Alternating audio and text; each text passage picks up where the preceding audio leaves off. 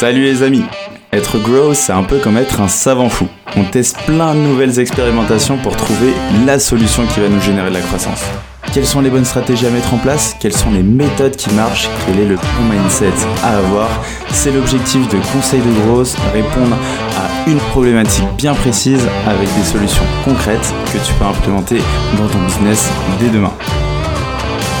Je suis Alexis Bouvet, cofondateur de la marque Tailleur et de l'entreprise Gross Hiring et je te souhaite la bienvenue dans ce podcast qui t'apporte un maximum de conseils pour booster ta croissance. Bonne écoute Bonjour à tous, bienvenue dans un nouvel épisode de Conseil de Growth et aujourd'hui je suis en compagnie de Guillaume, euh, cofondateur de Lemlist. Donc euh, je suis super content de t'accueillir ici.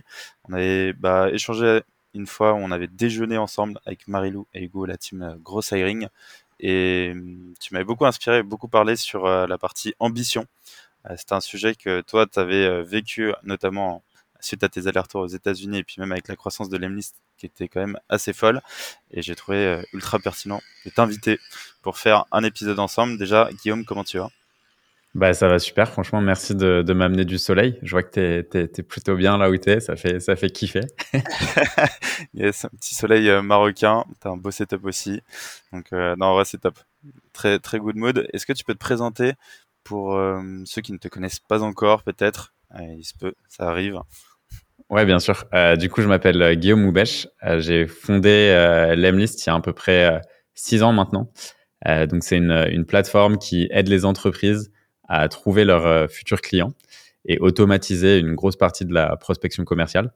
On est présent dans plus de 100 pays maintenant, euh, avec des dizaines de milliers de clients. Nos clients, c'est, euh, ça va de la start-up jusqu'à des grosses boîtes, mais on préfère vraiment bosser avec start-up, PME de façon, de façon générale, des, des, entreprises agiles qui nous ressemblent un peu plus, tu vois. Pas où il y a des, des, des, des process, tu vois, qui prennent 18 mois pour, pour closer un deal, quoi. et, euh, et, du coup, euh, ouais, on a, on a, on fait un peu plus de 20 millions d'ARR. Je pense qu'on terminera l'année à, à, 25 millions. Euh, et euh, avec une team euh, relativement petite et agile, nous, on va être genre 80, un truc comme ça, 85 dans la team. Magnifique. En vrai, bon, il y a plein de chiffres qui montrent bien, tu vois, l'ambition et la croissance de l'ennemi, qui qui est quand même assez folle. Là aujourd'hui, euh, l'objectif de l'épisode, c'est justement de chercher ce mot ambition, comprendre euh, bah, qu'est-ce qu'on met derrière, comment briser ces croyances limitantes, parce que souvent quand on entreprend, bah, on entreprend bah, pour accomplir ses rêves, pour aller chercher loin, et souvent quand on est dans l'opérationnel, on oublie peut-être un petit peu cette ambition, on va peut-être pas chercher assez loin. Et euh, du coup, qu'est-ce que tu peux nous en dire justement de cette ambition que tu as pu avoir toi de ton côté? Bah c'est, une bonne question. En fait, je pense que euh, c'est assez marrant qu'on parle de ce sujet parce que moi, mon ambition, quand, quand j'ai commencé, elle était vraiment euh, faible, ou en tout cas, elle a, elle, a, elle a vachement changé parce que l'ambition, en gros, c'est, un désir, tu vois, de, de posséder quelque chose qu'on n'a pas forcément. Euh, et, au tout début de l'Emnis, moi, mon ambition, en fait, c'était simplement de pouvoir me payer un salaire. À l'époque, du coup, c'était, c'était ma meuf de l'époque qui payait le loyer. On vivait dans, je crois, 28 mètres carrés. Euh, et du coup, moi, j'avais pas de thunes. Euh, j'étais au RSA à l'époque. Donc, euh, l'objectif, c'était vraiment de me dire, il faut que j'arrive à pouvoir me payer un salaire le plus rapidement possible, puisque la situation, elle est pas, elle est pas ouf. et, euh, et, du coup, petit à petit, l'ambition que j'ai eue pour le projet n'a cessé de grandir. Et, et, pour moi, en fait, il y a, y a, plein d'étapes, en, gros, que j'ai essayé un petit peu de, de, de qu'on va détailler, je pense, mais tu vois, que j'ai essayé un peu de diviser, tu vois, pour, pour essayer de comprendre comment est-ce que j'avais fait pour être euh, de plus en plus ambitieux et aussi euh, notamment par euh, les rencontres et, le, mindset tu vois, que j'ai pu développer au cours des, dernières années. Yes, super clair. Du coup, toi, toi déjà, justement, l'ambition, comment tu l'apprivoises, comment tu la définirais dans ton quotidien? Est-ce que c'est plutôt un sentiment? Est-ce que c'est plutôt un chiffre qu'il faut se mettre, tu vois, et, et qui te drive? Comment tu le, comment tu le ressens même? Ouais, c'est un, c'est une bonne, euh, c'est une bonne question. Je pense que l'ambition, en fait, c'est, c'est censé être un peu, tu vois, ton, ton feu sacré, quoi. C'est-à-dire que euh, la, la motivation, c'est, c'est un peu une, une sinusoïde, quoi. Il y a des, il y a des moments où tu es très motivé, il y a des moments où tu l'es pas du tout.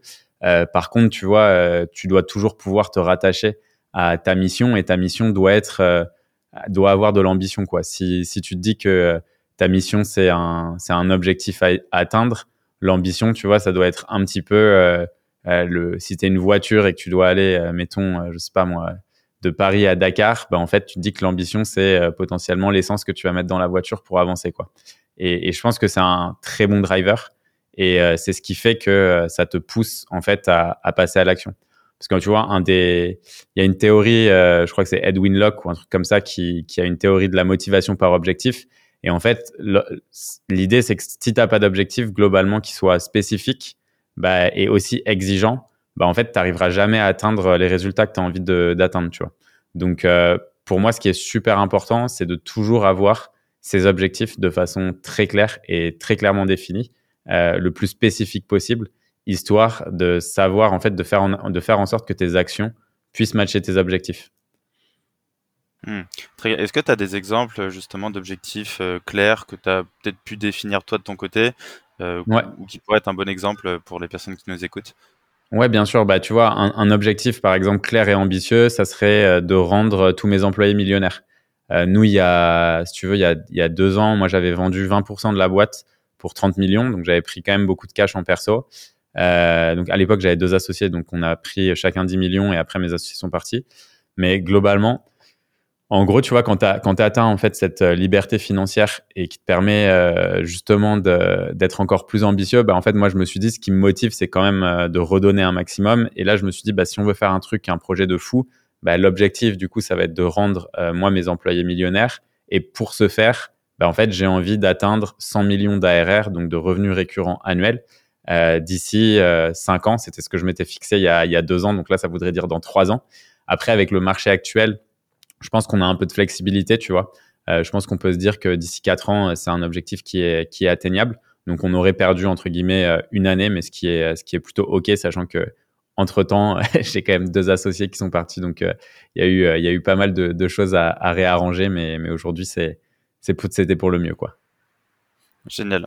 Donc, ouais, effectivement, un chiffre, une temporalité, quelque chose de spécifique, de clair.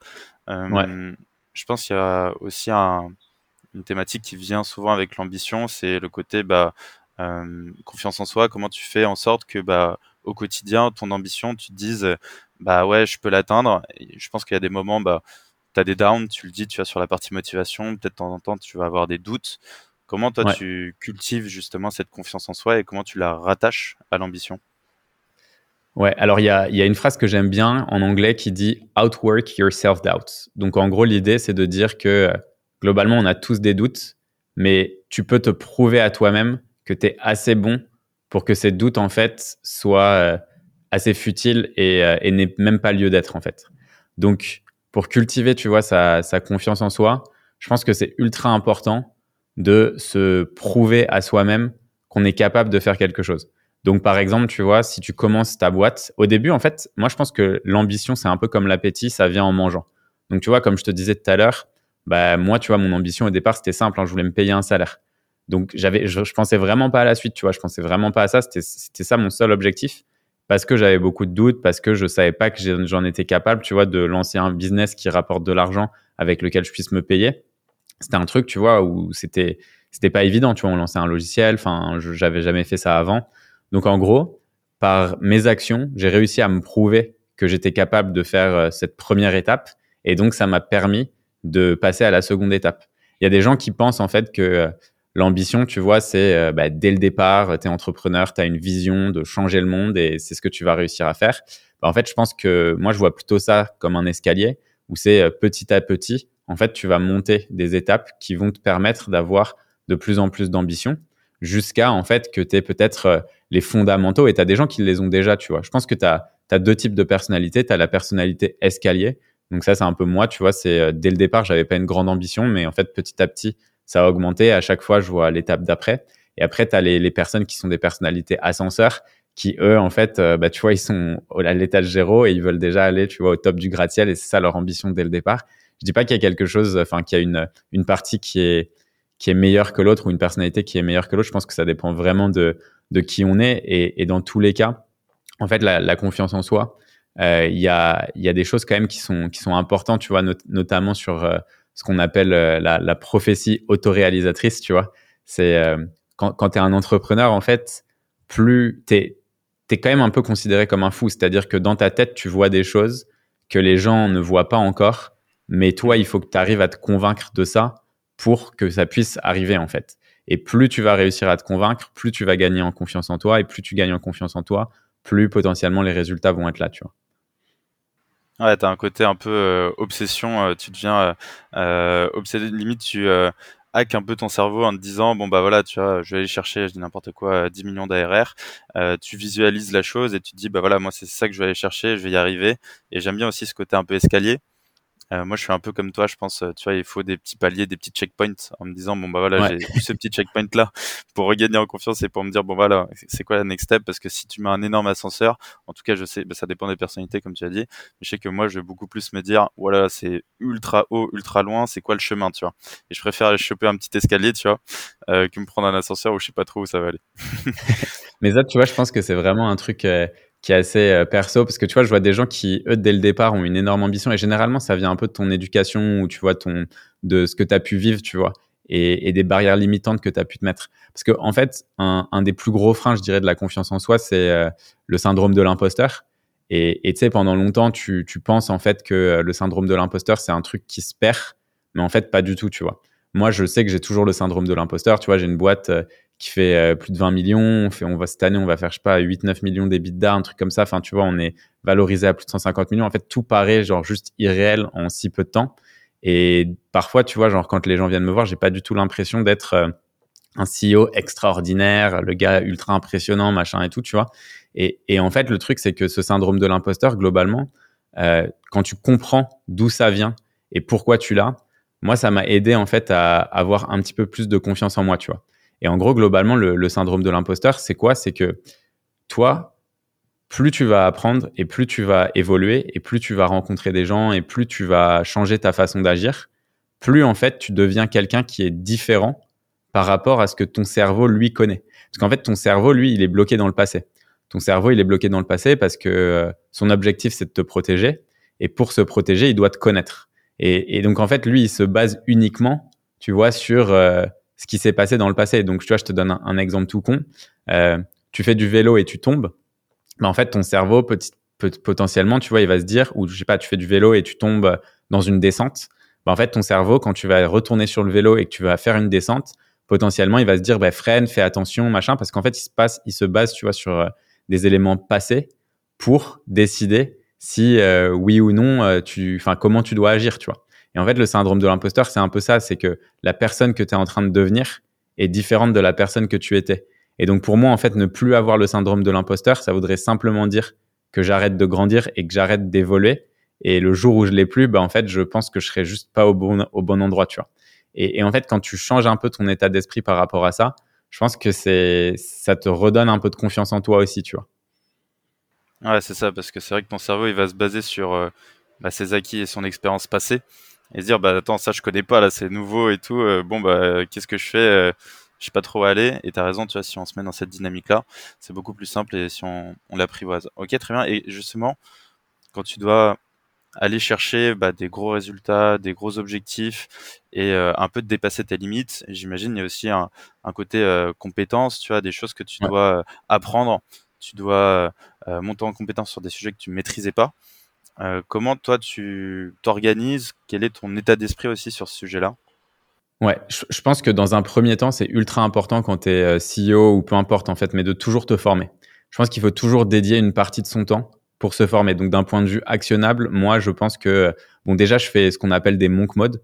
Donc euh, tous les ans, je pars pendant trois mois à l'étranger, loin des équipes, dans un endroit où en fait je je prends soin, tu vois, de mon corps, de mon esprit et, euh, et du coup, je construis des habitudes pour apprendre euh, des nouvelles compétences. Donc euh, ça, ça passe par du coaching, ça passe par des formations en ligne, ça passe par beaucoup de lectures.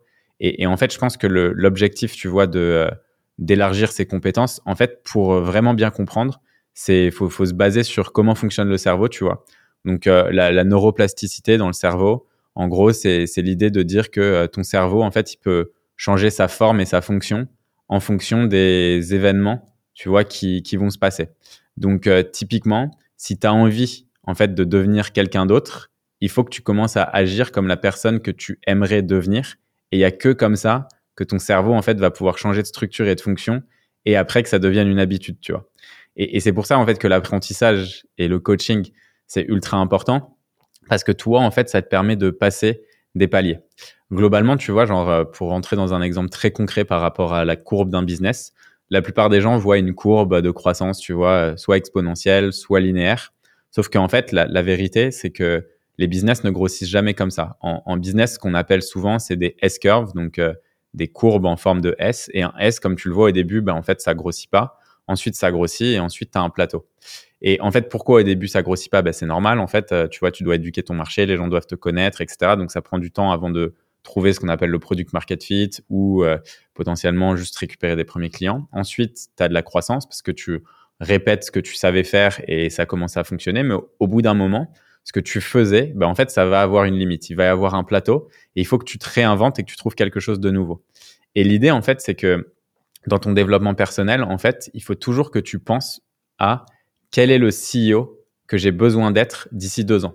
Donc, par exemple, tu vois, moi, si je me dis, bah, dans deux ans, en fait, on sera à 60 millions d'ARR, bah, en fait, il faut que je me dise, OK, quel est le CEO euh, dont la boîte aura besoin à 60 millions d'ARR Et en fait, à partir de là, l'objectif de cette pensée, tu vois, à, deux ans, trois ans, etc., c'est de te dire, en fait, que ta S-curve, tu veux que le haut du S, en fait, soit le plus petit possible.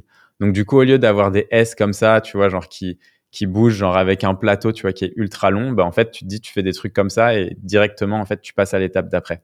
Et ça, c'est archi important et je le conseille en fait que ce soit que tu sois, je sais pas moi, CEO, co-founder, euh, genre dans un même euh, genre, enfin juste euh, marketing manager, gros hacker, etc. Il faut toujours se former et toujours se dire quelle est la personne que j'ai envie de devenir dans deux ans, quels sont les skills dont j'ai besoin pour être cette personne d'ici deux ans et comment je fais dès maintenant pour commencer, tu vois, à apprendre ce que je dois apprendre. Et donc moi, tu vois, ça passe par euh, des formations en ligne, tu vois, j'en achète euh, tout le temps, euh, consommer du contenu, donc ça peut être des vidéos YouTube ou des livres. et après, des fois, du coaching en live, tu vois, ça m'arrive aussi de le faire. Hmm.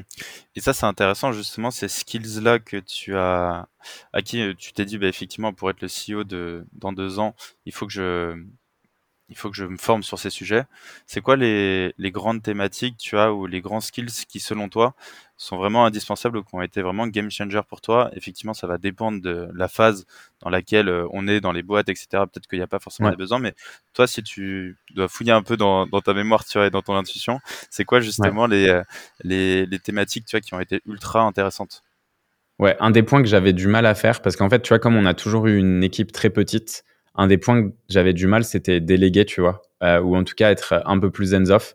Et, et, ça, tu vois, genre le fait de recruter euh, une, une, assistante, euh, ça m'a vachement aidé. Parce que du coup, j'ai vu que quelqu'un pouvait euh, aller regarder mes mails, répondre à peut-être 80%, me faire gagner énormément de temps. Et en fait, j'ai vu que ça fonctionnait bien quand les personnes étaient bien entraînées. Et donc, j'avais pris un cours avec une fille qui s'appelait Christine Carillo, qui elle a genre elle est CEO de je pense 15 boîtes tu vois en parallèle. Donc euh, elle elle a tout des, elle a plein de systèmes tu vois pour déléguer à ses executive assistants etc etc donc c'est très cool. Donc ça c'était un, des euh, un des premiers points. Donc euh, déléguer apprendre à bien recruter tu vois ça c'est des skills que j'ai plutôt appris bah, évidemment sur le tas mais aussi par des lectures tu vois un maximum essayer d'enlever les biais tout ça. Et après il y a des trucs un peu plus spirituels et, et, ça c'est un truc je pense qu'on est on n'est pas forcément très bon, tu vois, euh, dans les pour les sur les pays de l'Ouest, tu vois, le, le, côté où on, est très euh, cerveau droit, euh, logique, etc. Et on n'est pas trop lié en fait avec notre notre notre instinct, tu vois. Et, et je hmm. pense que ça c'est un truc qu'on qu'on a trop oublié.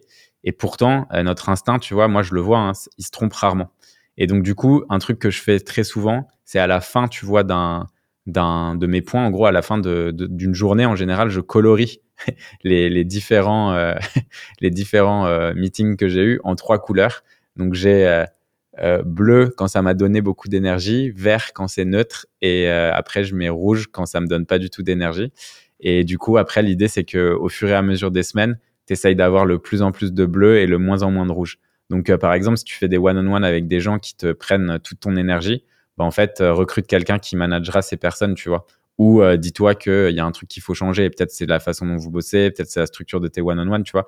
Mais en fait, juste être bien conscient de ce dont tu as besoin et de la personne que tu, veux devenir, bah, c'est ultra important. Moi, tu vois, en tant que CEO, mon rôle, en gros, c'est maintenant, c'est de devenir un energizer, tu vois. Donc ça veut dire que quand je parle aux gens ou quand je leur fais des feedbacks, ben, l'objectif, tu vois, c'est que eux, ils puissent faire 10x directement, tu vois. Et pour ça, ben, en fait, je peux pas être dans le day-to-day tout le temps. C'est impossible. Il faut que je prenne maximum de hauteur et que je puisse, tu vois, juste arriver avec des good vibes et de la bonne énergie. Et ça, en fait, quand tu bosses comme un malade mental tous les jours et que tu as la tête dans le guidon, c'est impossible à faire, tu vois. Ouais, je vois très bien ce que tu veux dire. Ok, super clair. Il y a un sujet là qui me vient aussi, tu en as un peu parlé, tu vois, qu'il faut se mettre dans des bonnes conditions euh, pour être ambitieux, tu vois, bah, se former, monter en compétences, etc. Euh, souvent, on dit, bah, il y a un livre de euh, Tommy Robbins qui était super intéressant, qui s'appelle Pouvoir illimité. Je sais pas si tu l'as hmm. lu ou si ça te Ouais, ouais, je l'ai lu. super intéressant et notamment le côté imitation tu disais visualiser la personne que tu aimerais être dans deux ans et aussi peut-être s'entourer de personnes similaires ou que tu aimerais, euh, ou en tout cas qui t'inspirent et qui pourraient euh, t'apprendre et à qui aussi tu peux apporter de la valeur. Toi, est-ce que c'est quelque chose que tu as mis en place justement de t'entourer aussi d'autres personnes ambitieuses? Ouais, je pense que la, la visualisation, visualisation, positive, le point que tu as mentionné, c'est un truc qui est, qui est ultra utile. Euh, tu vois, c'est de se dire, euh, bah, il y a beaucoup d'abondance dans ce monde. Euh, comment est-ce que, où est-ce que j'ai envie d'être, à quoi j'ai envie que ma vie ressemble, etc. En fait, ce qui est, ce qui est un petit peu, je dirais compliqué, tu vois, en, en France. Et moi, j'essaye de me détacher à fond de cette mentalité. C'est qu'on est, en fait, on est très cynique en France. Et, et globalement, les, les mauvaises nouvelles, tu vois, voyagent toujours beaucoup plus vite que les bonnes. Et, et le cynisme, en fait, c'est quelque chose qui est c'est un cercle vicieux, tu vois, assez toxique, qui est très facile euh, de, enfin, tu vois, qui, peut carrément pourrir une entreprise. Et, je pense qu'en France, il y a beaucoup de cynisme. Tu vois, les, gens, ils sont, quand quelqu'un réussit, on se dit toujours que c'est un escroc. Quand on parle d'argent, on se dit que c'est un mytho. Enfin, tu vois, il y a, plein de choses comme ça qui font que euh, dans notre culture, on a un côté, tu vois, euh, vraiment ultra cynique et, et malheureusement, ça nous tire pas vers le haut, tu vois. Et bien au contraire. Donc, visualiser, tu vois, typiquement, c'est un truc où euh, quand tu parles de visualisation en France, du genre je me crée un mood board avec euh, la maison que j'ai envie d'avoir, où est-ce que je me projette, la vie que j'ai envie de mener, tout ça, tu vois, bah, les gens, en gros, ils vont voir ça comme euh, c'est un malade, c'est un gourou, je sais pas quoi, tu vois. Alors qu'en vrai, en fait, c'est des techniques qui fonctionnent et qui sont juste très, très cool, tu vois, à mettre en place. Et ça, c'est un, un, premier point. Et après, tu vois, l'environnement, tu vois, il y avait euh, le, la phrase assez connue qui dit on est la moyenne des cinq personnes avec qui on passe le plus de temps. En fait, ça, c'est dur, mais c'est vrai, tu vois. Et, ce qui est dur, en gros, c'est quand ton cercle social n'évolue pas aussi vite ou euh, aussi vite que toi et que tes ambitions, en fait. Parce que du coup, bah, les gens, en fait, qui t'entourent, les, conversations que tu as, euh, tout ça, en fait, c'est ce qui va te permettre d'évoluer en tant que personne. Euh, parce que tu vois, ça a été, enfin, toutes les études, elles l'ont montré, quoi, que c'est un peu, enfin, c'est ton environnement qui va déterminer ce que tu vas devenir. Et, après, le truc, c'est que la plupart des gens pensent que euh, sont victimes de leur environnement. Euh, jusqu'à un certain point, ça peut être vrai. Tu vois, quand tu es enfant, tu décides pas d'où tu nais, etc. Mais par contre, pour moi, en tant qu'être humain, on a, eu la chance d'avoir la dignité du choix, tu vois. Donc, euh, pouvoir choisir ce qu'on fait et être libre de, de, de se mettre dans les meilleures conditions possibles, ça, ça repose que sur nous, tu vois. Donc évidemment, euh, quelqu'un qui a toujours eu euh, des parents avec lui qui lui disent que bah, tout est possible, euh, que tu peux y arriver, bah, forcément, il part avec moins de, barrières limitantes que quelqu'un qu'on a toujours rabaissé.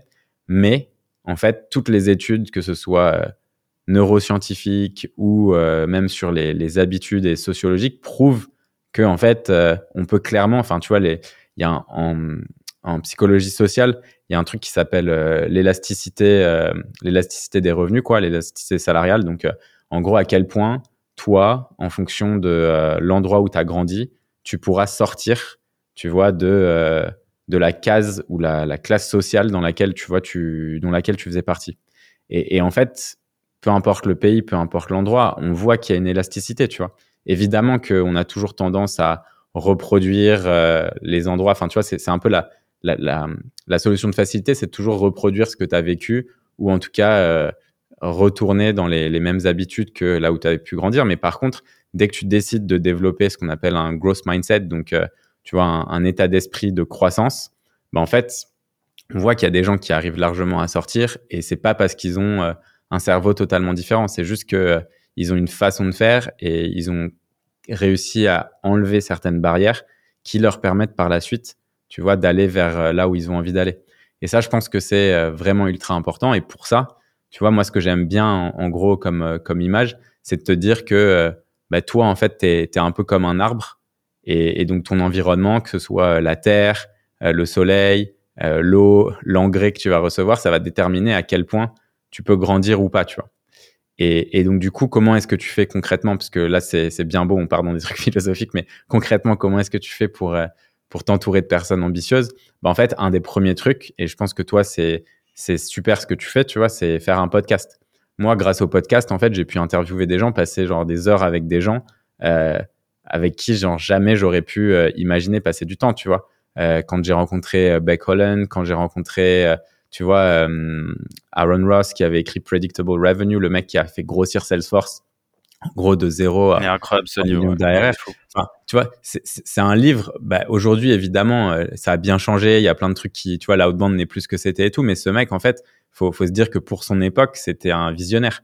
20 ans plus tard, c'est très différent. Mais tu vois, en gros, moi, grâce au podcast et grâce à tout ça, j'ai pu rencontrer des gens vraiment incroyables j'ai pu ouvrir des portes qui jamais de ma vie je pensais pour, ne pouvaient être ouvertes. Et en fait, ça c'est euh, très simple. Euh, bah, tu contactes quelqu'un, euh, t'envoies des messages sur LinkedIn. Quand t'aimes bien le contenu de quelqu'un, tu lui envoies un message. Et en fait, petit à petit, bah, les gens, euh, tu crées des relations et ces relations, en fait, elles peuvent t'amener dans un nouvel environnement, rencontrer de nouvelles personnes. Et c'est comme ça que tu vas grandir, quoi. Ouais, je te rejoins totalement et je trouve que tu vois, il y a une culture de l'audace qu'on n'a peut-être pas aussi assez en, France euh, par rapport aux États-Unis, mais de se dire que bah, toutes les personnes euh, sont accessibles. Tu peux envoyer justement un message ultra bienveillant, super sympa, tu vois, sur du contenu, etc. Euh, une personne, tu dis, bah, jamais je pourrais la contacter. Bah, ose, tu vois, ça se trouve, en fait, cette personne-là, tout le monde se dit ça, donc personne la contacte. donc, ce sera peut-être la première personne à la contacter. c'est vrai, mais, mais, vraiment, tu vois, de, de oser parler aux gens qui nous inspirent, franchement, ça trop bien et c'est un trop bon conseil. Tu parlais euh, aussi de, tu vois, de la gestion de bah, ton énergie, de ton temps, tu vois, d'ordre général, tu vois, au sein de ta, euh, bah, au sein de l'Emlist, au sein de ta boîte, au sein de ta vie. Euh, comment tu gères ton temps? Aujourd'hui, c'est un sujet qui est très compliqué pour tout le monde. On a l'habitude aussi d'être défocus. comment tu gères le tien de temps? C'est moi, j'ai des, moi, je fonctionne un peu en, en cycle. Donc, euh, tu vois, genre, je sais que, euh, par exemple, on, on va prendre euh, l'énergie dans un premier temps. Moi, je suis quelqu'un de très solaire. Et, c'est vrai que l'hiver, l'hiver en Europe, c'est genre horrible pour moi. C'est-à-dire que, genre, enfin, de toute façon, on le voit, les gens sont plus fatigués, les gens dorment plus en hiver, etc. Et donc, concrètement, en fait, tu fais moins de choses quand, quand c'est l'hiver. Et donc, du coup, moi, je pars, en fait. Je pars parce que j'ai pas envie de faire moins de choses, j'ai envie de faire plus de choses, j'ai envie de garder une énergie haute. Et donc, je pars dans des endroits où il fait chaud, tu vois.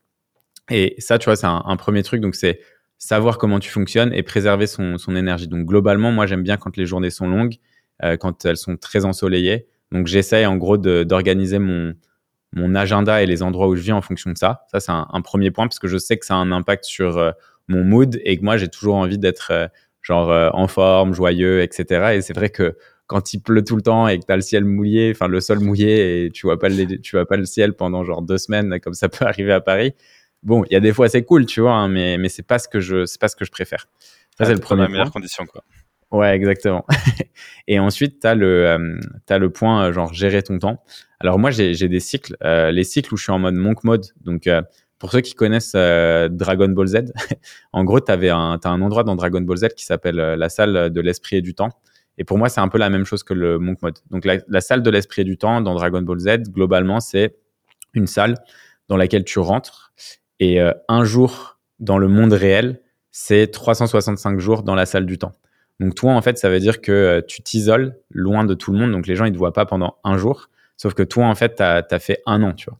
Et en fait, moi, mon Monk Mode, c'est un peu la même chose. Genre, je m'isole, je vois pas grand monde. Et en fait, pendant ce temps-là, je sais que euh, j'investis à fond sur moi, j'apprends énormément de trucs. Et donc, quand je reviens, je suis transformé, tu vois. Donc ça, tu vois, c'est une première saison que j'ai. Après, j'ai une saison avec euh, les équipes. Donc, euh, en général, c'est cette saison, bah, c'est vraiment, je suis là en mode coach, je passe beaucoup de temps, je fais beaucoup d'événements. C'est généralement des, des, saisons où je crée moins, tu vois. Donc, je suis moins dans un process créatif parce que j'ai moins de focus, mais je suis plus en mode bah c'est pas grave, tu vois, j'accepte le fait que je serai moins productif, mais par contre, mon objectif, c'est de donner un maximum de mon énergie euh, bah, à tout le monde.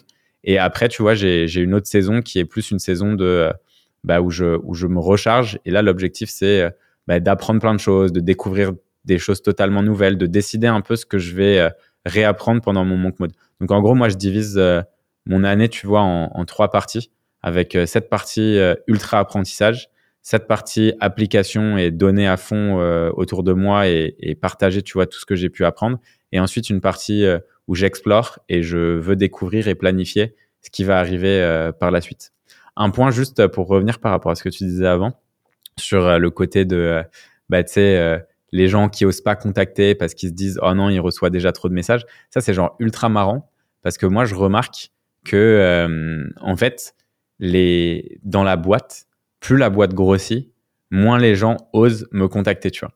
Et, et donc du coup c'est assez drôle parce que tu vois tu te dis en fait et ça par par exemple tu vois je vous conseille hein, vraiment si vous êtes dans une boîte et, euh, et et du coup que la boîte a je sais pas moi plus de plus de 50 personnes et tout n'hésitez pas en fait à aller prendre un, tu vois, demander genre juste 20-30 euh, minutes euh, à votre CEO pour, euh, tu vois, qui vous partage sa vision, poser lui des questions, enfin, tu vois, genre faites une mini interview de votre CEO ou de votre manager, etc. Je pense que c'est genre ultra important. C'est des trucs en fait qui créent beaucoup de liens et qui vous en plus vont vous permettre de grandir et d'apprendre plein de choses. Et je trouve qu'il n'y a pas assez de gens qui le font et je trouve ça dommage parce que tu sais, on se met clairement des barrières alors qu'en vrai, tu vois, moi je le vois en tant que en tant que CEO, bah, ça me fait toujours kiffer, tu vois, de, discuter avec des gens dans la team. En général, tu vois, ça se fait de façon informelle, soit le soir et on commence à parler, soit tôt le matin, tu vois. Mais globalement, euh, c'est des trucs en fait que vous pouvez euh, juste euh, créer et, vous pouvez créer cette situation juste par un message sur Slack, tu vois. Donc, faut, faut vraiment pas, faut vraiment pas s'auto empêcher de, de faire ce genre de choses. Clairement, et je rebondis là-dessus. petite anecdote, moi que j'avais quand j'étais en, je sais pas, j'avais une vingtaine d'années, j'étais en stage euh, à Madrid. J'étais dans une boîte de euh, 200 personnes qui faisait euh, de la logistique. En gros, ils essayaient de faire du groupage pour éviter de polluer un maximum du coup sur les, les transports de camions. Et j'avais un projet de cybersécurité à ce moment-là. Et euh, du coup, mon manager, il m'a dit, bah, si tu veux, en parlant au CEO. Le CEO, il a monté le Halo Resto euh, espagnol. Il sera de conseiller, tu vois. Et je disais, bah, t'es sûr et tout, je suis le stagiaire et tout. Je crois qu'il y avait deux stagiaires dans la boîte, tu vois. Du coup, je lui ai envoyé un petit message en espagnol, euh, hola et, tout. Est-ce qu'on peut se voir? Je lui ai présenté le projet. Il m'a dit, franchement, c'est trop trop cool. Euh, et en gros, l'idée, c'était de tester la, les failles de sécurité dans les boîtes, mais surtout en phishing. En gros, de voir si euh, toutes les personnes qui cliquent sur juste des mails peuvent mettre en risque ta boîte parce que même tu as, beau avoir un service IT incroyable, si les gens malheureusement euh, bah, sont pas alertes, bah, tu as beau avoir le meilleur euh, service de sécurité, euh, ouais, ça marchera pas il a adoré. On, a, on s'est recontacté du coup avec le CTO. Ils ont trop kiffé. Et au final, bah, j'ai fait une presta, tu vois, de euh, trois mois où j'ai euh, lancé des attaques de phishing dans toute la boîte. et donc tout ça partait justement d'un message Slack dont tu parles. Juste, euh, bah voilà, d'avoir un petit conseil. Donc franchement, allez-y, ça marche vraiment quoi. ah, trop, cool. Ouais, trop stylé. Non, non, trop stylé. trop bien. Il y avait aussi, j'imagine que quand tu te mets euh, bah, des ambitions aussi, euh, bah, des, objectifs assez élevés, euh, que ça marche pas, tu vois, tu peux avoir des moments de down, on en a parlé. quel est un peu toi ton état d'esprit pour te relever, tu vois, ce côté un peu résilience qu'on peut avoir? Souvent, en plus, derrière résilience, tout le monde met pas les mêmes termes. Déjà, comment tu définirais la, résilience et toi, comment tu l'apprivoises aussi au, quotidien? Ouais, pour, pour moi, en gros, la résilience, c'est vraiment, tu vois, cette, cette capacité en fait à surmonter l'adversité euh, de manière constructive. Et, je pense que c'est important d'avoir ce côté euh, de manière constructive, tu vois. Parce qu'en fait, la, résilience, c'est pas juste, euh, tu vois, genre courir dans un mur et euh, le faire euh, indéfiniment jusqu'à ce que le mur euh, casse, tu vois. Des fois, la résilience, en fait, c'est courir dans un mur, se prendre genre le mur en pleine tête et se dire, en fait, je vais pas recourir dans le mur. Bah, peut-être c'est le moment, tu vois, de construire une échelle pour passer au-dessus, tu vois. Et c'est là où la partie constructive, elle est ultra importante. Donc, en gros, je pense que euh, il y, a, y, a, trop de gens qui pensent que la résilience, tu vois, c'est euh, un peu de la flagellation en mode ça marche pas, je vais continuer, je vais continuer. Alors qu'en fait, il faut vraiment euh, intégrer cette partie de ça marche pas. En fait, il y a, y a, un raisonnement et se dire pourquoi est-ce que ça ne marche pas et à partir de là, je vais tester quelque chose d'autre ou en fait, juste je vais continuer comme ça parce que je suis convaincu que c'est la bonne solution. Tu vois, typiquement, tu peux te dire, ben en fait tu, tu, fonces dans un mur, mais en fait, le mur, tu peux clairement pas construire d'échelle parce qu'il est trop gros. Mais en fait, par contre, tu vois que le mur, il est pas forcément très gros et que tu es persuadé que tu peux le péter, tu vois. Donc là, en fait, continuer comme ça, ça a du sens. Mais à partir du moment où c'est intentionnel et que tu y as réfléchi, c'est vraiment le plus important. Et après, je pense que la, la, résilience, pour moi, ça vient de, ça vient de plusieurs choses. Un, ça vient de, euh, je dirais, tu vois, ta, ta, ta capacité en fait à croire en toi et à croire en ce que tu fais donc là, c'est, on repart, euh, tu vois, sur le côté de la, confiance en soi. Je pense que la confiance en soi et la résilience euh, peuvent être euh, très liées, tu vois, parce que quelqu'un qui n'a pas confiance en soi, au bout d'un moment, en fait, va trop douter et donc ça va le paralyser, tu vois. et, après, tu vois, moi de mon côté, je pense qu'il y a ce côté où pour être très résilient, il faut quand même aimer un peu le challenge, faut aimer les problèmes, faut aimer résoudre des choses qui ont l'air impossibles à résoudre. Et, et, ça, tu vois, je pense que c'est un, c'est un truc qui se travaille. Et, et c'est un petit peu de la, la ça, ça, rebondit un petit peu sur la, la citation que je t'avais donnée tout à l'heure, qui était euh, outwork your self doubt, tu vois. Et c'est un peu ça la résilience, c'est que euh, en fait au départ, je me rappelle quand il y avait des juste un, un utilisateur qui remontait un bug sur l'emlist, genre j'étais en mode je transpirais, j'en dormais pas la nuit, j'étais stressé, je me disais vas-y c'est la fin et tout, tu vois. Et en fait, plus tu apprends, tu vois, à gérer les crises, et plus en fait tu deviens résilient parce que plus tu en as vu, plus tu sais ce dont tu es capable, tu vois. Et, et je pense en fait que, euh, enfin, limite, tu vois, maintenant, moi, j'en arrive à un point, et ça, c'est peut-être pas genre ouf, tu vois, mais j'en arrive à un point où dans les moments très down, en fait, je suis, je suis genre archi serein, tu vois, c'est le calme du guerrier, parce qu'en fait, je sais que peu importe ce qui se passe, en fait, je vais remonter, tu vois. Il y a un moment où tu vas toucher le fond, et en fait, à partir de ce moment-là, c'est là où tu pourras pousser et tu vas remonter, tu vois. Et, et, et genre, c'est pas le, le c'est pas sans fond en fait. Hein, les, moments difficiles, ils sont jamais sans fond. Il y a toujours un moment où ça s'arrête. Et, et, du coup, quand tu commences à, enfin, quand tu t'es prouvé à toi-même, tu vois que t'es passé. Enfin, je peux te donner des exemples, hein, mais tu vois, par exemple, euh, mais quand mes associés ils sont partis, ils sont partis un peu du jour au lendemain et tout. Donc en fait, j'ai dû reprendre énormément de choses. Après, il y avait mon head of growth qui avait décidé de partir, donc c'était un peu déjà un moment de transition. Puis ma, head of sales, ça se passait pas forcément ultra bien, donc euh, on avait dit euh, qu'on voulait la mettre sur un autre rôle. Et puis au final elle, elle, a préféré partir. Donc en fait, tu vois, du jour au lendemain, genre je me suis retrouvé avec, euh, il y avait de plus en plus de mauvaises nouvelles, c'était de plus en plus dur. On a eu des gens qui ont fait des dingueries, genre une meuf qui avait genre falsifié ma signature aussi dans la boîte pour, bon bref, tu vois, donc il y avait de plus en plus de trucs qui s'additionnaient, qui s'additionnaient, qui s'additionnaient, mais en fait, j'étais là dans ma tête et je me disais, bah ouais, enfin, genre je sais que je peux y arriver, tu vois, je sais que je peux, je peux réussir à résoudre chacun des problèmes je vais les lister, je vais me poser, je vais essayer de regarder. Et en fait, plus il y avait de galères, et plus je me disais, en fait, la personne que je suis en train de devenir maintenant et gérer ce genre de crise, c'est fou, tu vois. Et limite, tu vois, tu as un petit côté où, euh, dans la résilience, en fait, si tu arrives à être fier de toi et fier de ce que tu fais, en fait, tu peux globalement, je pense, traverser n'importe quel type de tempête, tu vois. Et il faut toujours penser, moi, ce, que, ce qui me motive de ouf, c'est toujours ce côté, quelle est la personne que je suis en train de devenir grâce aux expériences que je suis en train de vivre. Et le jour où les expériences que tu es en train de vivre ne s'alignent pas avec la personne que tu as envie de devenir, c'est le moment où tu sais qu'il faut que tu changes de voie, tu vois. Et c'est pour ça que pour moi, la résilience, en fait, c'est, c'est juste quelque chose, tu vois, qui est, qui est un byproduct, en fait, de, de beaucoup de travail et, euh, et, euh, et de savoir, en fait, vraiment manager les hauts et les bas, quoi. Hmm. Et si on reprend en plus, euh, tu vois, ça me fait penser à notre escalier, tu vois, de l'ambition. C'est un peu ça, tu vois, t'as une sorte euh, d'escalier de genre du, de les galères ou les crises et tu vois, t'arrives sur une échelle qui est super haute. Et du coup, bah, la prochaine crise, si elle est un peu plus basse, bah, c'est pas grave, tu vois. Tu sais que toi, tu peux aller sur cette échelle qui est beaucoup plus haute. Donc, en vrai, tu te dis, bon, bah, voilà, celui-là, je le gérer tranquille. ouais, ça ira. Du coup, ouais, effectivement, même quand on entreprend en général, bah, il y a du stress, tu vois, il y a ce côté, effectivement, euh, bah, on fait des choix qui sont durs, il y a des sacrifices. Comment tu gères, toi, un peu cet euh, équilibre, ou on peut parler aussi de balance, peut-être plus? Ouais. Euh, parce que équilibre, ça veut dire que tout est aligné, mais c'est plutôt, euh, tu vois, tu parlais de saisonnalité, d'énergie. Je suis plus dans ce mood-là aussi, où il y a des moments où c'est vraiment hard work, et d'autres moments, bah, on a besoin de temporiser et se ressourcer. Comment tu gères, tu vois, cette balance vie pro, vie perso? Ouais, c'est une, une bonne question. En fait, je pense que la, première étape, il y a un livre qui est très bien là-dessus, c'est euh, Jean-Charles Kurdali qui l'a, écrit, qui, qui parle de vie intentionnelle. Moi, je parle de vie intentionnelle depuis quand même pas mal de temps et c'est un sujet que j'aime beaucoup. Et c'est de savoir, en fait, quel type de vie tu as envie de vivre et quels sont les sacrifices qui, parce que en gros dans la vie, t'as jamais rien sans rien, tu vois. les gens veulent, enfin tu vois, tu, tu veux être multimillionnaire, bah en fait pour devenir multimillionnaire, à moins de gagner au loto, ce qui est probabilistiquement euh, très très, enfin très très réduit comme euh, comme chance de, gagner euh, au loto, bah en fait à moins d'en arriver là, tu es obligé quand même de faire beaucoup de sacrifices. Tu vois, c'est J'aime bien la phrase qui dit si tu veux faire partie du top 1%, il faut que tu sois prêt à faire ce que 99% des gens ne sont pas prêts à faire.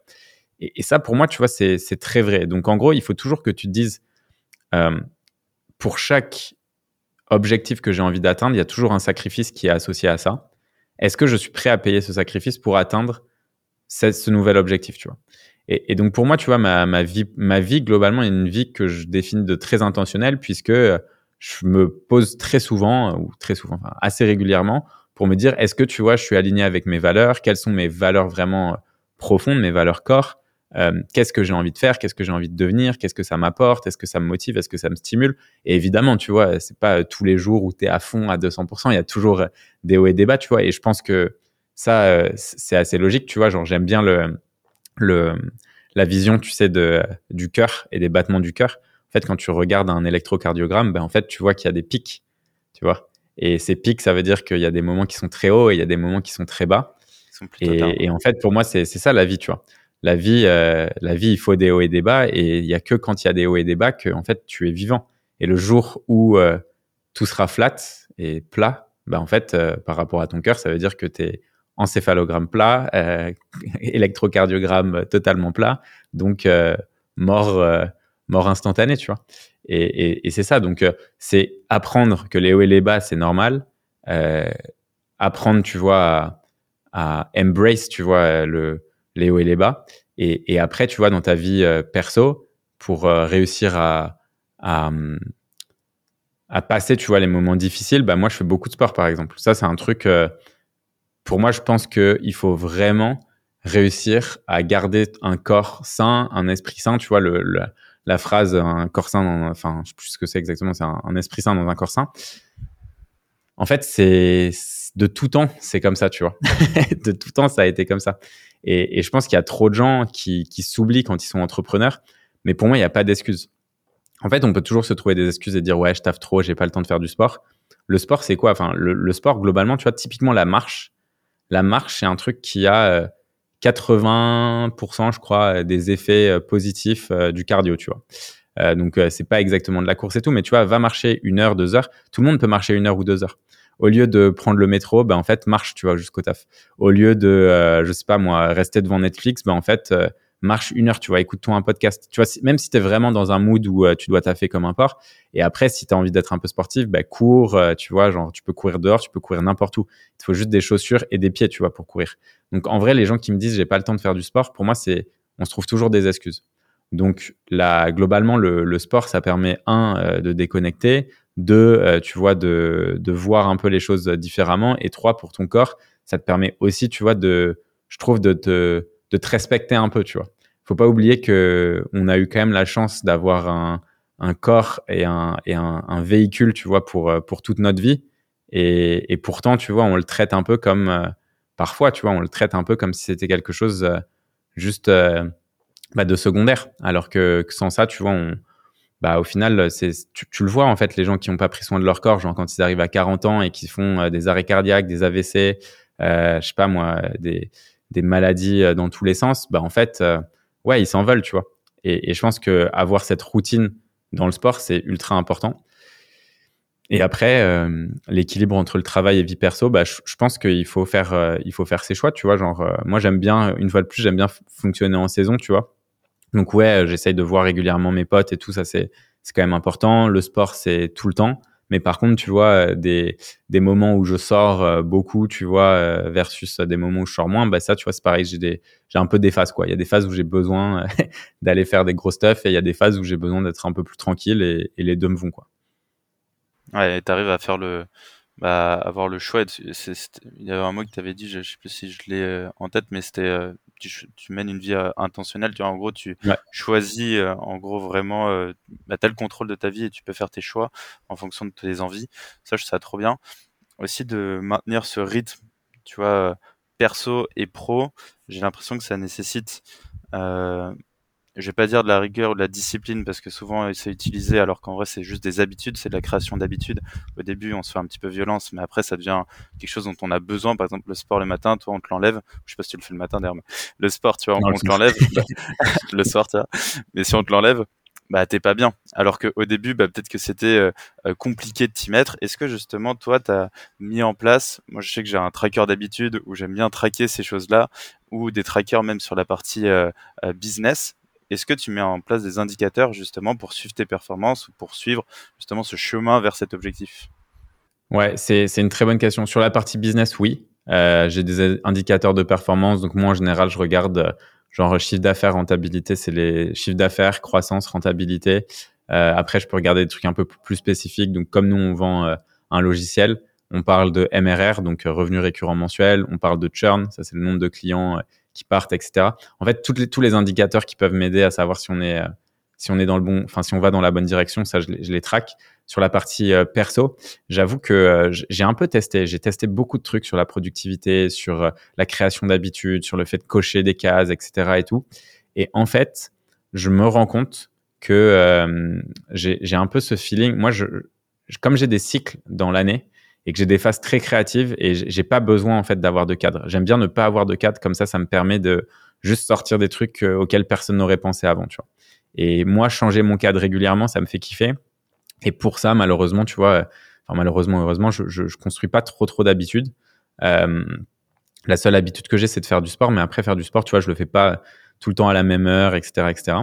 Là, euh, sur la partie tracking euh, en sport, il y a un truc, en vrai, il faut le faire si tu veux progresser. Sauf que comme j'avais pas d'objectif en sport, moi, mon, seul objectif, c'est, euh, tu vois, me déconnecter le cerveau et, me faire un peu mal. euh, du coup, genre, euh, j'avais pas forcément d'objectif. Là, je vais partir en Afrique du Sud début décembre euh, en vacances pour faire un, petit stage de, euh, de triathlon.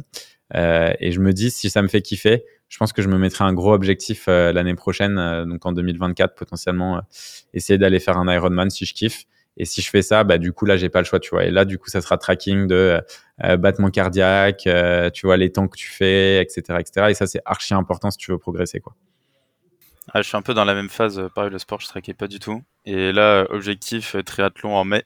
Euh, ah ouais? À la bien, ouais, quoi? Triathlon en mai. du coup, un M. Donc euh, pour ceux qui ne connaissent pas les, les, distances, à peu près 1,5 euh, km de nage, je crois 80 km de vélo, et après 10 km de course à pied. Et objectif aussi Ironman dans un an, un an et demi. Donc ça se trouve, on se Ok, ok, ok. à ce moment-là. On ensemble à un moment. Clairement. Sur un si je le repousse une fois de plus. euh, je, je, reviens aussi sur euh, le sujet dont on avait parlé, qui était de, tu vois, de contacter les, les personnes, ouais. tu vois, et d'aller euh, chercher euh, euh, tu vois, la création de relations ou même euh, tu as osé. Je ouais. trouve qu'il y a un truc aussi qu'on voit pas assez en, en France ou même en général, même dans la vie. Je trouve que souvent il y a des opportunités euh, qu'on va attendre, tu vois, qui nous tombent dessus. Souvent on va attendre la chance, on va être plutôt passif. À l'inverse, ouais. moi, je crois beaucoup au fait, tu vois, d'aller euh, être proactif, aller rechercher les opportunités et euh, y aller au quotidien. Est-ce que toi, tu as des exemples justement de choses que tu as pu mettre en place comme ça? Est-ce que toi, tu as même aussi cette culture-là? Bah ouais, en, en, fait, le truc, c'est que moi, je, je, me rends compte, tu vois, genre typiquement, euh, je vais te donner un exemple très concret. Pendant le Covid, j'ai commencé à contacter des gens pour euh, faire des interviews avec eux en live. Et donc, tu vois, j'ai eu genre des gens comme Aaron Ross, Jill Rowley, enfin tu vois que des, des, personnes aux US, mais genre euh, archi demandés quoi. C'est des gens, c'est des, des rockstars, tu vois Aaron Ross, best-selling author, enfin et il y en a eu plein comme ça, tu vois, genre la liste est, assez longue. Et, et, en fait, ça, tu vois, typiquement, à un moment, j'interview Beck Holland, qui était euh, une des sales de Gong, euh, qui a un peu monté toute leur équipe. Enfin, Gong, tu vois, boîte aujourd'hui qui doit faire peut-être 300-400 millions de revenus. Enfin, c'est une startup, scale-up maintenant. Et, et, donc, en fait, petit à petit, tu vois, genre, tu rencontres des gens comme ça et, et en fait, tu te dis, bah oui, ok, tu as fait un podcast avec eux ou tu fait une interview, fine, mais what's next, tu vois? Et en fait, pour Beck, bah, du coup, elle, elle, ensuite, elle a regardé, elle savait pas ce qu'on faisait, elle a regardé ce qu'on fait et en fait, elle a, elle a surkiffé. Et à un moment, tu vois, elle a commencé à regarder de plus en plus mon contenu. Et en fonction de mon contenu, à un moment, elle m'a dit, bah, G, j'ai envie de t'inviter euh, sur un tour que j'organise aux US. Et en fait, le tour, il était sponsorisé par un de nos plus grands concurrents. Donc, le plus gros concurrent m'a payé toute ma tournée aux US où j'ai fait genre 14 villes pour parler devant des centaines de, enfin au, au, total genre des milliers de, de sales. Et donc, du coup, tu vois, ça, c'est arrivé grâce à juste un message d'un podcast, tu vois. Et en fait, des histoires comme ça, enfin, j'en ai plein, tu vois. J'arrive à New York, euh, bah, typiquement, tu vois, genre, euh, pareil, c'est comme ce truc de give back, tu vois.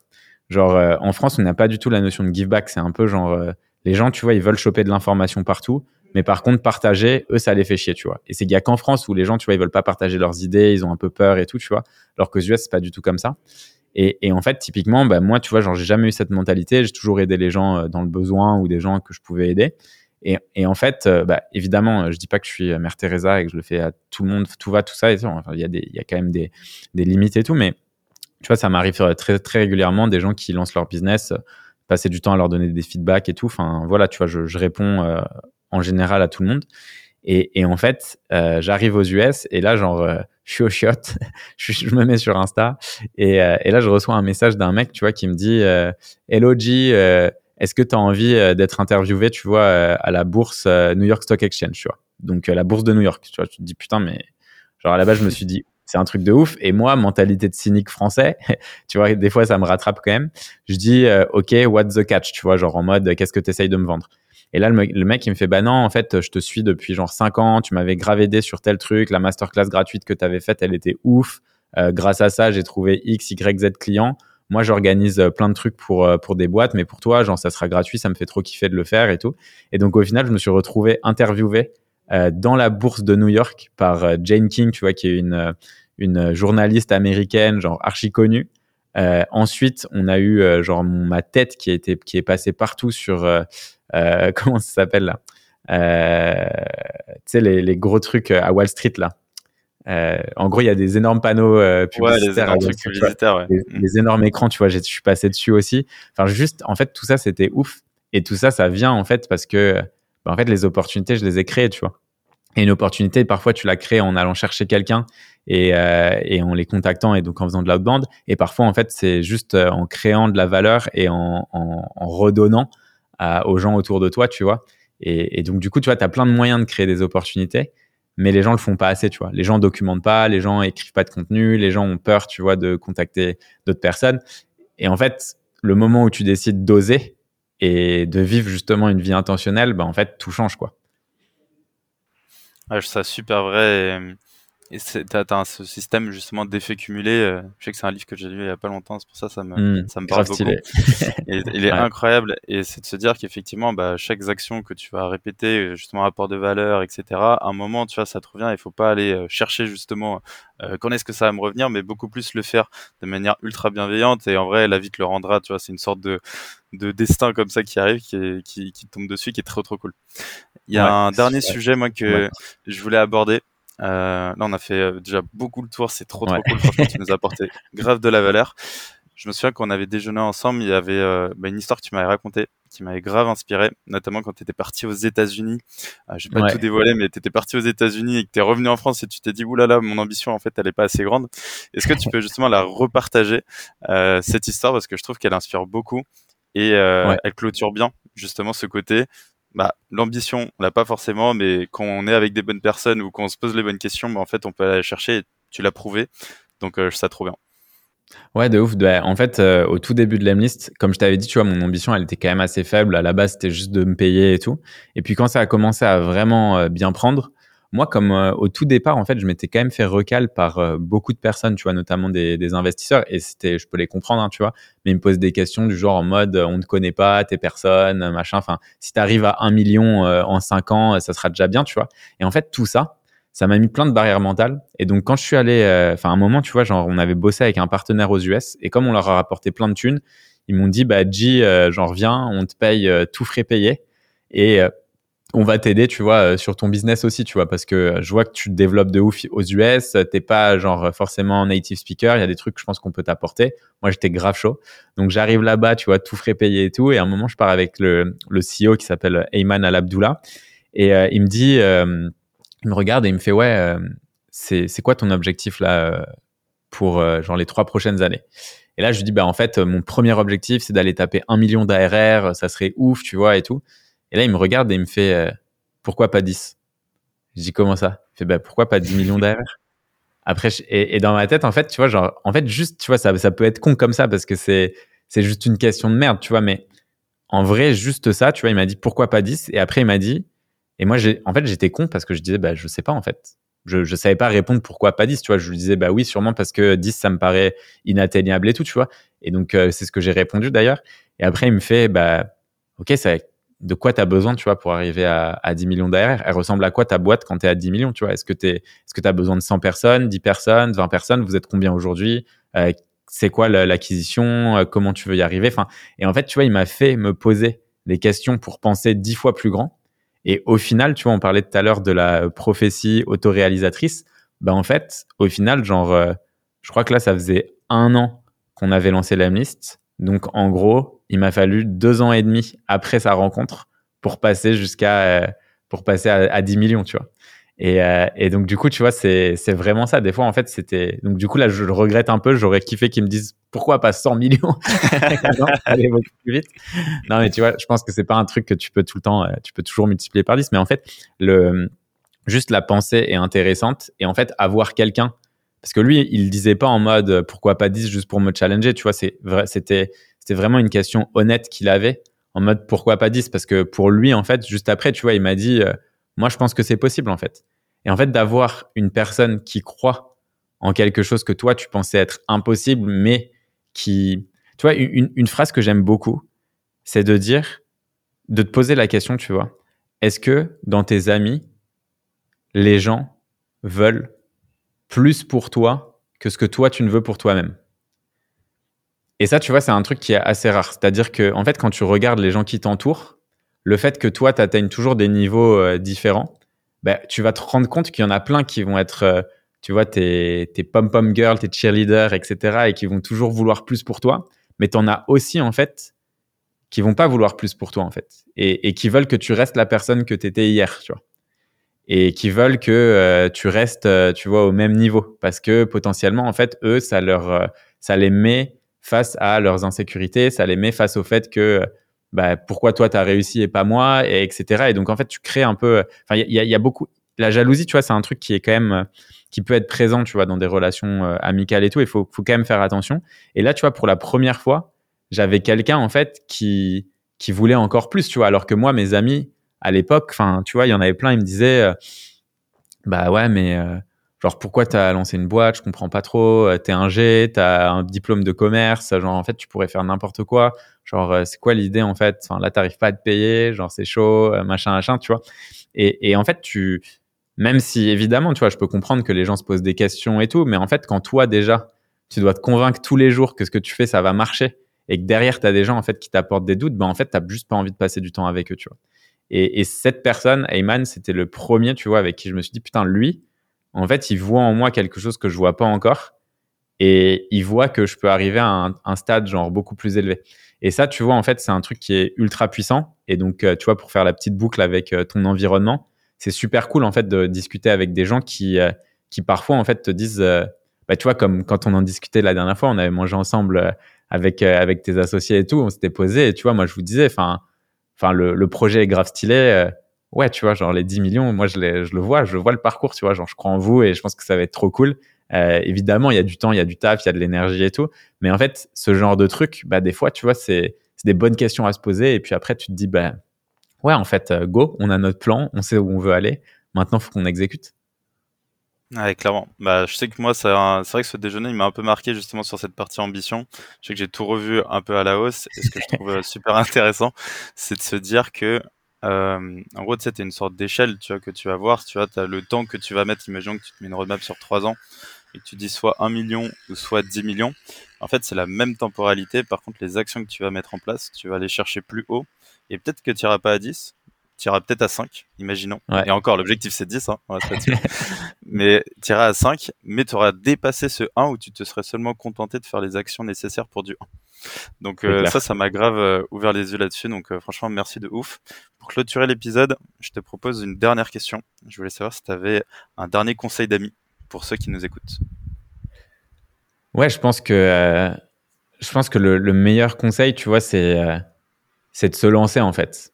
Le meilleur conseil, tu vois, il y a, y a pas de, je pense qu'il n'y a pas de limite dans ce qu'on peut accomplir. Les, les, les, plus belles histoires à raconter, c'est celles pour lesquels on, s'est lancé sans savoir, tu vois, ce qui allait se passer. Et, en fait, pour moi, la vie, c'est une aventure et il faut la vivre comme une aventure. Et le moment où tu te dis que euh, c'est une routine et que tu es confortable et que t'es pas euh, émerveillé par ce qui se passe, bah en fait, c'est un problème, tu vois, il faut changer ça. Et on a tous la possibilité, vraiment, de... Tu vois, en fait, les gens pensent que l'entrepreneuriat, c'est un risque.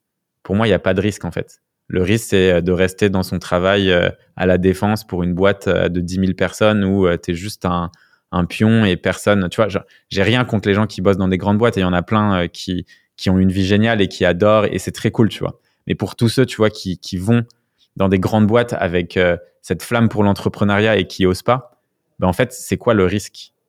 Le, le, plus gros risque que tu prends, c'est de ne pas te lancer. C'est pas de te lancer, en fait. Parce que si tu te lances et que ça fonctionne pas, tu pourras toujours retourner dans une grande boîte. Tu l'as fait, tu sais que tu en es capable.